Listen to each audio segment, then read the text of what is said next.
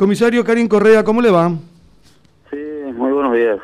Muy buenos días, comisario. ¿Qué más podemos agregar a esto que ya se contó ayer con relación a lo que sucedió el domingo en horas de la noche? Se confirma que eh, un guardia, el que estaba, el, que es el guardia de la cuadra, que estaba en la caseta y un allegado a la familia, los dos fueron tomados como una especie de rehenes.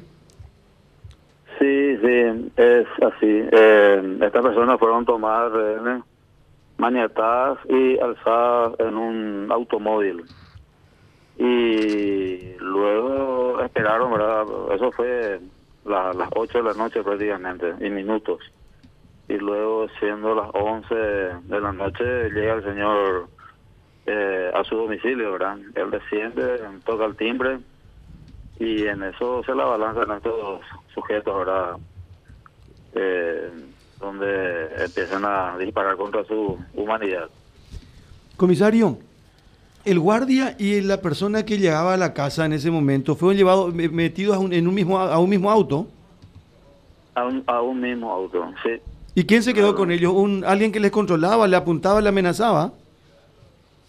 Y según lo que manifestaban era así, ¿verdad? Inclusive le, le, sacaron fotos eh, amenazándole de que si decían algo eh, irían por ellos, ¿verdad? O sea, eh, en ese momento el vehículo creo que quedaba a cierta distancia. para nosotros es muy importante eh, analizar las cámaras que, que estaban en el domicilio. Eh, creo que la la fiscal había llevado el DVR para poder analizar en su laboratorio, en el laboratorio forense de la fiscalía. Es muy importante porque en ese momento, pues, muchas veces estas personas están choqueadas, ¿verdad? Por, decirlo así, ¿verdad? Y de repente ciertos detalles se le escapan. Creemos que es así, ¿verdad? Ahora con la tranquilidad ellos podrían, digamos, eh, hablar un poco más, más tranquilo y tener en cuenta ciertos detalles. Claro, pero comisario, usted dice que dentro del auto les sacaban fotografías. Es, lo que ellos dicen, ¿verdad? Es lo que ellos manifiestan, manifestaron en su momento. Claro, para, para saber de quién se trata, una cosa por Es una forma de amedrentarlo seguramente, ¿verdad? Diciéndole que tienen su que le tienen identificado y que podrían proceder, ¿verdad? Pero eh, es así muchas veces en estas situaciones cualquiera utiliza estas, estas artimañas para que no puedan hablar, ¿verdad? Entiendo, comisario. Y mientras tanto, eh, los otros estaban en la caseta. En la caseta, en la caseta. Y al, llegar el señor, ellos se, la, se lo abalanzan, ¿verdad? Y yo eh, decía, eh, me pregunto, comisario, eh, él tocó el timbre de la casa, ¿uno se puede, hacía siempre eso o, ese domingo nada más tocó el timbre y no entró a la casa?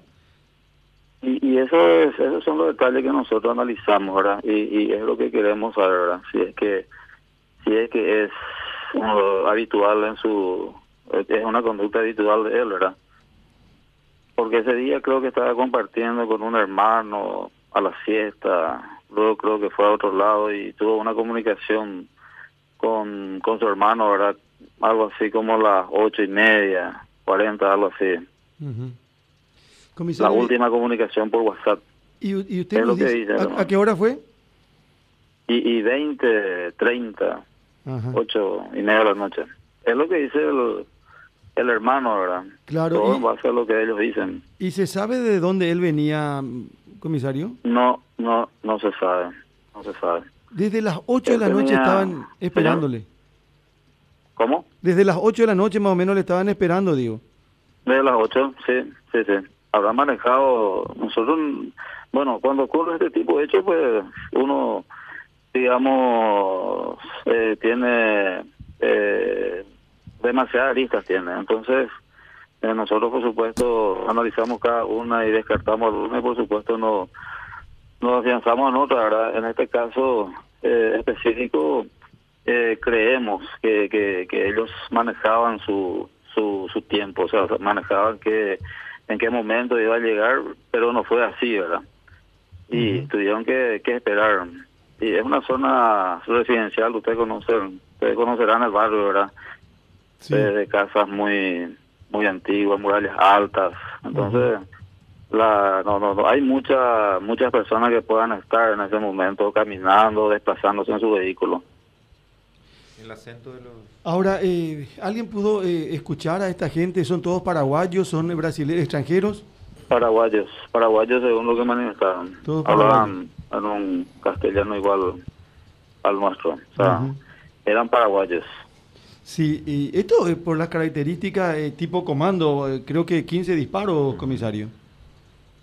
Y 14, no, no tengo muy en, mente, creo que eran 13 o 14 vainillas encontradas en el, en el lugar de armas de, de hueso calibre, 5.56 es el calibre. ¿Y es un arma de, guerra, o sea, un calibre de guerra, por, por decirlo así, ¿verdad? Y entendí también que 9 milímetros. Hay una, una, una vainilla sería 9 milímetros. Sí. ¿Y doctor Galeano?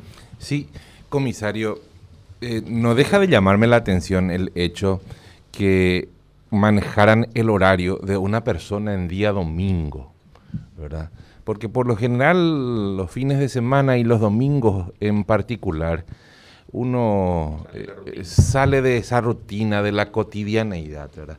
Y que estuvieran manejando que aproximadamente a partir de las 20 horas eh, tenía que volver a su domicilio y que lo estuvieran esperando. Supongo que también les llama la atención a ustedes, comisario. No, y, son detalles, como le había dicho, que tenemos muy en cuenta, ¿verdad? Eh, son todos, por eso le digo, situaciones como esta siempre siempre se tiene muchas aristas, ¿verdad? O sea, uno puede pensar muchas cosas y, son cosas que nosotros tenemos muy en cuenta. Eh, hay informaciones que la descartamos y por supuesto hay algunas que la tomamos para poder seguir el hilo de la de la investigación. Y estamos en eso, estamos analizando muchas cosas también. Son situaciones que uno tiene que analizarlo detalle por detalle.